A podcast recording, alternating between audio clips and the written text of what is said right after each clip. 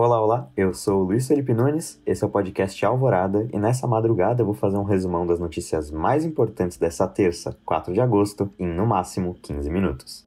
Explosão deixa pelo menos 78 mortos em Beirute. O incidente em Beirute, a capital do Líbano, causou uma grande explosão, deixando ao menos 78 mortos e mais de 3.700 feridos na zona portuária da cidade. Segundo fontes de segurança, o incêndio se iniciou em uma fábrica de explosivos. O primeiro-ministro Hassan Diab diz que o incidente foi causado por um carregamento de 2.750 toneladas de nitrato de amônio. Por enquanto, não se sabe se a explosão foi espontânea ou causada por um ataque terrorista. No momento, nenhum grupo terrorista reivindicou o ato. No começo do dia se especulava que a explosão seria ato do grupo xiita Hezbollah, forte ator político do Líbano desde a guerra civil do país nos anos 80. Porém, a especulação foi perdendo força e o Hezbollah ainda pediu a união nacional para enfrentar a catástrofe. Israel também negou participação no ataque. O país tem rusgas históricas com o Líbano e com o Hezbollah. Além de negar o ataque, o governo israelense se comprometeu a fornecer ajuda humanitária ao Líbano. É sempre importante a gente lembrar que o Líbano passa por uma instabilidade política enorme. Nesse século, o país já passou por guerras, assassinato de um primeiro-ministro, renúncia de outro primeiro-ministro no ano passado e um grande controle de grupos paramilitares, como o próprio Hezbollah. Além de tudo, ainda tem a questão religiosa libanesa, que também é muito presente. Até nos cargos políticos do país são embasados na questão religiosa. O presidente tem que ser cristão, o primeiro-ministro deve ser muçulmano sunita e o presidente do Senado tem que ser muçulmano xiita. A população do Líbano é literalmente dividida entre essas três crenças religiosas. Também é relevante lembrar que o Brasil é o país com a maior comunidade libanesa no mundo, maior até do que a própria população do Líbano.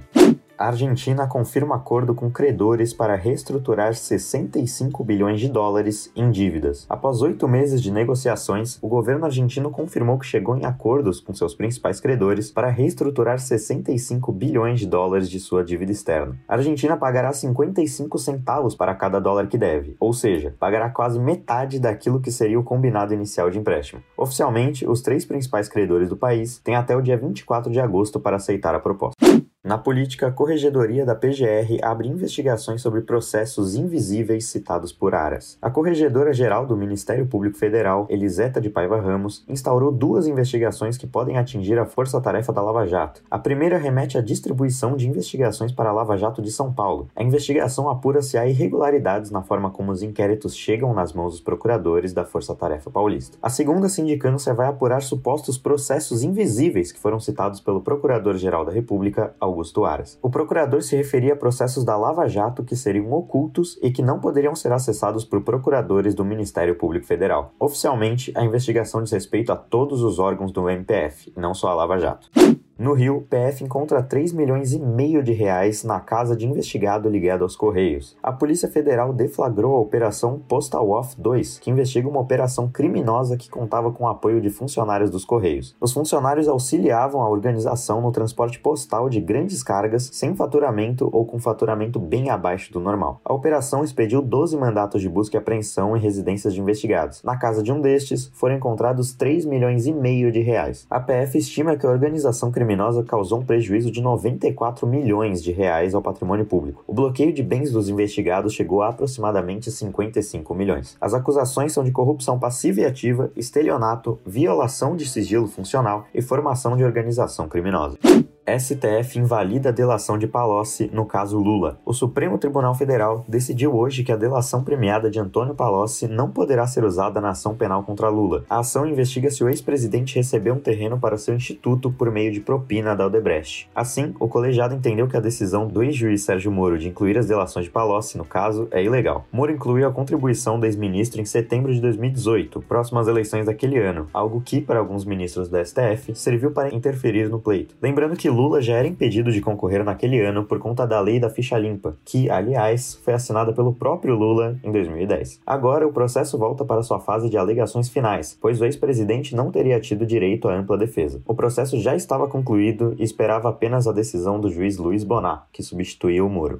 Maioria do STF suspende operações policiais em comunidades do Rio. Seis dos onze ministros do Supremo Tribunal Federal votaram de forma favorável a uma liminar para impedir operações policiais em comunidades do Rio de Janeiro durante a pandemia de Covid-19, a não ser em ocasiões excepcionais. A liminar, concedida pelo ministro Edson Fachin, permite que operações da polícia sejam realizadas apenas com justificativa apresentada por escrito, com comunicação imediata ao Ministério Público do Rio de Janeiro, que é responsável pelo controle externo da atividade policial. A votação votação na STF se encerra na sexta. Até o momento votaram os ministros Edson Fachin, relator do caso, Marco Aurélio, Ricardo Lewandowski, Rosa Weber, Gilmar Mendes, Carmen Lúcia e Alexandre de Moraes. Apenas este último votou contra a liminar. A justificativa do processo é o aumento da violência policial durante a pandemia, que afeta principalmente a população pobre, negra e periférica.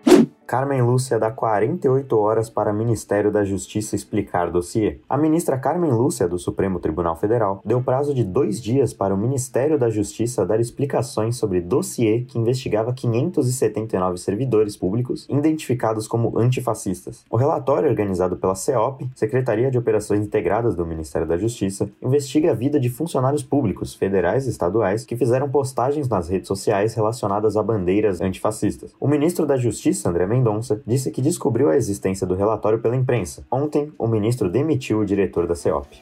ONU vê catástrofe geracional com mais de um bilhão de alunos fora das escolas. O secretário-geral da Organização das Nações Unidas, Antônio Guterres, fez um apelo para a reabertura das escolas em regiões onde a transmissão de Covid-19 está controlada. O secretário apresentou um relatório indicando que mais de um bilhão de estudantes de 160 países estavam sem aula até julho, algo que Guterres chamou de catástrofe geracional. O diplomata português crê que sem aulas a desigualdade social se acentuará e que já viu uma crise educacional, pois, antes da pandemia, pandemia, já haviam 250 milhões de crianças fora das escolas.